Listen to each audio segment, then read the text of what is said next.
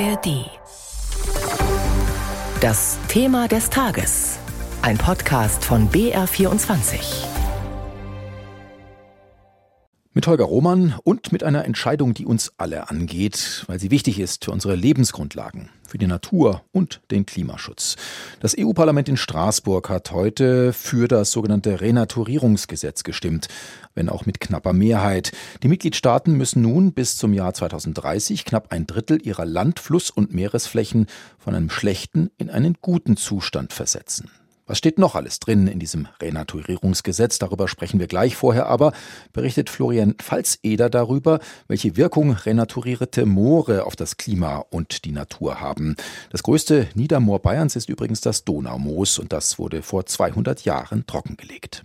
Alle Moore der Welt speichern mehr Kohlenstoff als alle Wälder.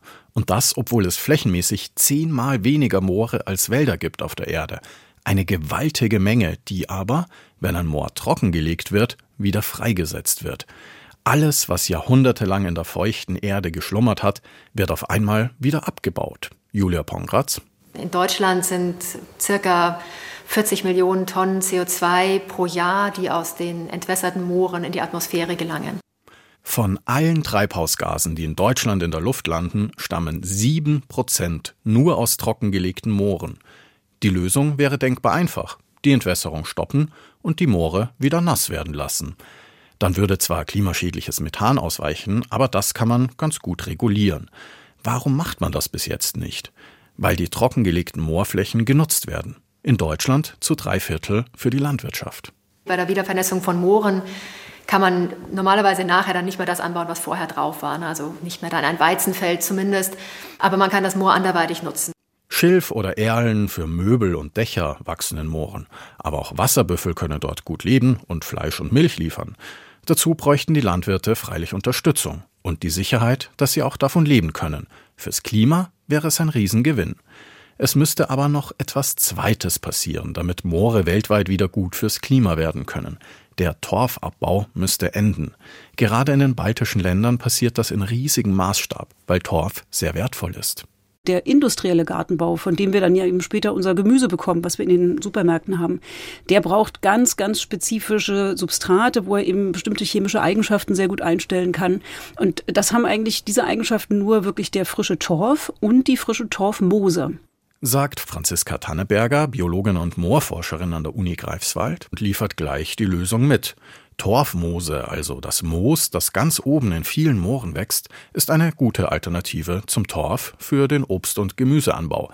Wenn man diese oberste Schicht Jahr für Jahr abernten würde, würde das auch schon viel helfen und die Moore der Welt erhalten.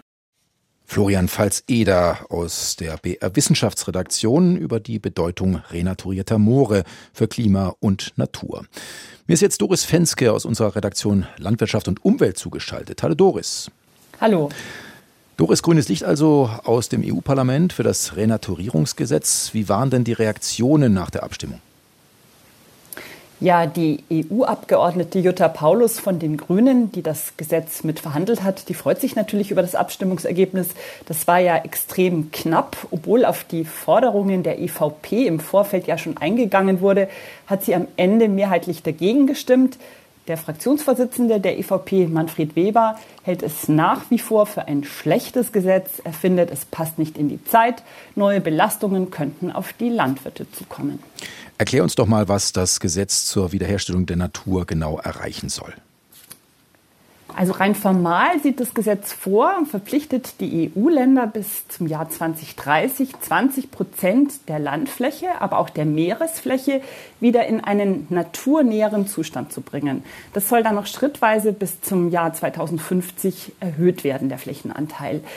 Das soll insgesamt dazu beitragen, die Artenkrise, also das Artensterben zu stoppen, es wird uns aber auch im Klimaschutz weiterbringen, weil natürliche Lebensräume, wir haben es gerade von den Mooren gehört, die sollen so weit gestärkt werden, dass sie eben auch wieder mehr leisten in Sachen Klimaschutz. Und außerdem sollen wir durch dieses Gesetz vor den Folgen der Erderwärmung geschützt werden, zum Beispiel gegen Hochwasser. Wie realistisch ist denn, dass das tatsächlich gelingt und ist das mit großem Aufwand verbunden? Naja, also es geht jetzt erstmal darum, dass die Nationalstaaten, also die Mitgliedstaaten in der EU überlegen und ähm, Vorschläge machen, wie sie diese, dieses große Ziel umsetzen wollen. Und wie realistisch das ist, das, das muss man dann einfach sehen. Es ist halt im Vorfeld schon deutlich abgeschwächt worden, weil ja eben die EVP erstmal nicht mitgegangen ist. Und da hat man viele Zugeständnisse gemacht. Und ein zentraler Punkt dabei ist eben weg von dem Ziel hin zu Maßnahmen. Also Maßnahmen, die die Natur verbessern, ohne dass dann das große Endziel auch wirklich erreicht wird. Stichwort äh, Maßnahmen. Die Bauern sind ja unter anderem, du hast es auch erwähnt, ähm, gegen dieses Gesetz gewesen, haben das auf vielen Protesten deutlich gemacht. Was haben denn die Bauern dagegen? Eigentlich ist doch Natur was Gutes und was auch in ihrem Sinne ist. Ja, das sagen auch die Befürworter des Gesetzes. Die sagen ja, das ist eine Chance für die Landwirtschaft, weil die Landwirte eben durch dieses Gesetz auch zusätzliches Einkommen generieren könnten. Aber die Landwirte sehen es natürlich aus einer anderen Perspektive. Die verstehen sich ja in erster Linie als Unternehmer. Und mit diesem Gesetz ähm, würde das ja auch Veränderungen für ihre Bewirtschaftung mit sich bringen. Also ganz einfach, wenn Wiesen artenreicher werden sollen, dann muss der Landwirt natürlich auch anders wirtschaften als bisher. Und da fühlen sich wahrscheinlich schon Landwirte in ihrer unternehmerischen Freiheit eingeschränkt. Jetzt hast du ja äh, auch erwähnt, äh, dass das Gesetz abgespeckt wurde, also von der ursprünglichen Form äh, wurde etwas zurückgenommen, auch auf Druck der Konservativen im EU-Parlament. Kannst du erkennen, an welchen Stellen das besonders deutlich wird? Wir haben ja eben das Beispiel mit den Mooren gehabt. Genau, also gerade bei den Mooren gibt es äh, deutliche Einschränkungen, was die Ziele betrifft, aber auch die, den Flächenanteil. Es gibt aber auch noch weitere Einschränkungen, die gemacht wurden. Zum Beispiel sollte es Nahrungsmittelknappheit geben, dann könnten landwirtschaftliche Flächen auch wieder umgenutzt werden, also sozusagen wieder zurückgenutzt werden, intensiver genutzt werden. Jetzt haben wir viel über die Maßnahmen gesprochen, was die Natur, die Umwelt betrifft, was die Bauern betrifft. Was bringt uns das Ganze eigentlich als Bürger? Also uns Bürgern bringt es im besten Fall ein Stück weit mehr intakte Natur. Und zwar nicht nur auf dem Land, also in der freien Landschaft, sondern auch in der Stadt. Konkret wäre es auf dem Land spürbar, dass es wieder mehr Feldvögel gibt, dass man zum Beispiel die Feldlerchen in der Agrarlandschaft hört. Die sind ja extrem bedroht. Das soll erreicht werden durch mehr Hecken, aber auch, dass es mehr Grün in der Stadt gibt, zum Beispiel an den Fassaden und auf den Dächern, mehr entsiegelte Flächen, mehr offene Wasserflächen. Das würde dann bedeuten, dass wir auch einen Gewinn an Lebensqualität hätten, gerade in der Stadt. Wir wissen ja auch aus neueren Studien, dass ähm, intakte Natur oder Grün in der Stadt die Menschen gesund erhält. Insbesondere die psychische Gesundheit spielt da eine Rolle. Und insofern wäre das auf jeden Fall da ein Gewinn für uns alle. Meint Doris Fenske aus der BR-Redaktion Landwirtschaft und Umwelt. Vielen Dank. Und das war das BR24-Thema des Tages zum Gesetz zur Wiederherstellung der Natur, das heute vom EU-Parlament in Straßburg beschlossen wurde. Jetzt müssen noch die EU-Staaten dem Vorhaben zustimmen, aber das gilt als Formsache. Und hier noch ein Podcast-Tipp. Mit mir, Bärbel Wossack, geht es jede Woche um die Welt in den Radioreisen.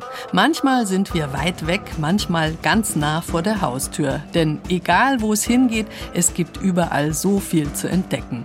Holen Sie sich den Radioreisen-Podcast in der ARD Audiothek und reisen Sie mit. Ganz ohne irgendwelche Motoren geht's um die Welt. Zwei Ohren genügen zum Eintauchen.